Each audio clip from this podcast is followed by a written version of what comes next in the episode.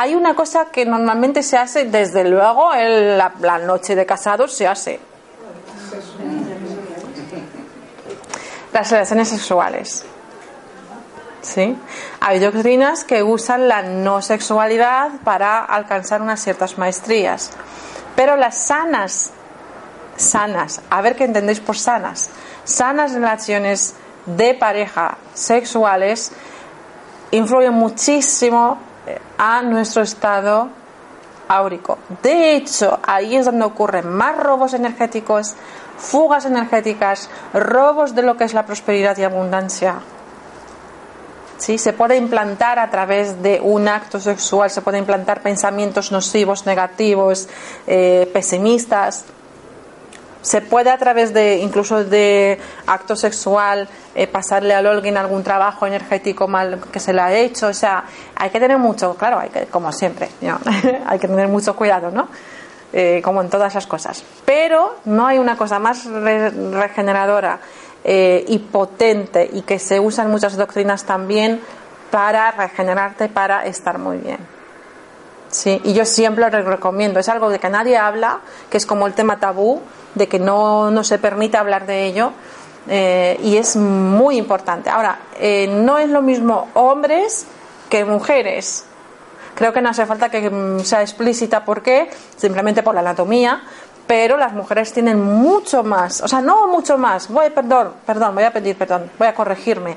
Tienen diferentes cualidades y muy potentes, sí, gracias a su anatomía. Y, que poco lo usan, anatomía y que poco lo usan.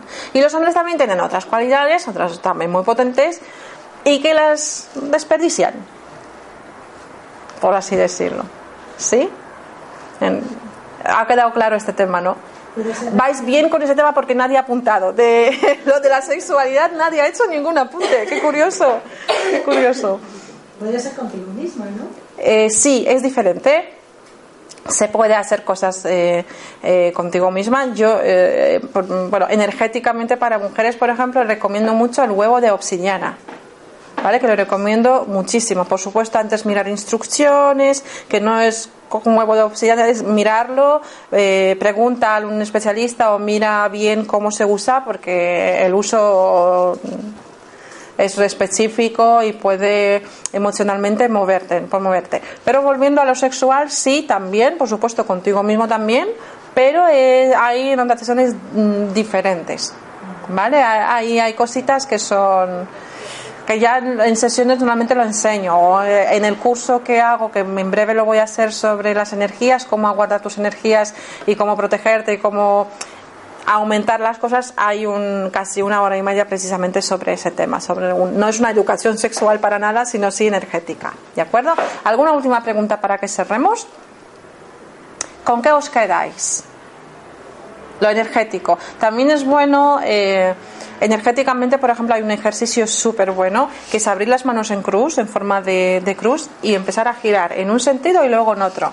De hecho, es dentro de los bailes. Eh, en, muchos sitios, en muchas culturas se hace ese tipo de movimiento, en las culturas antiguas.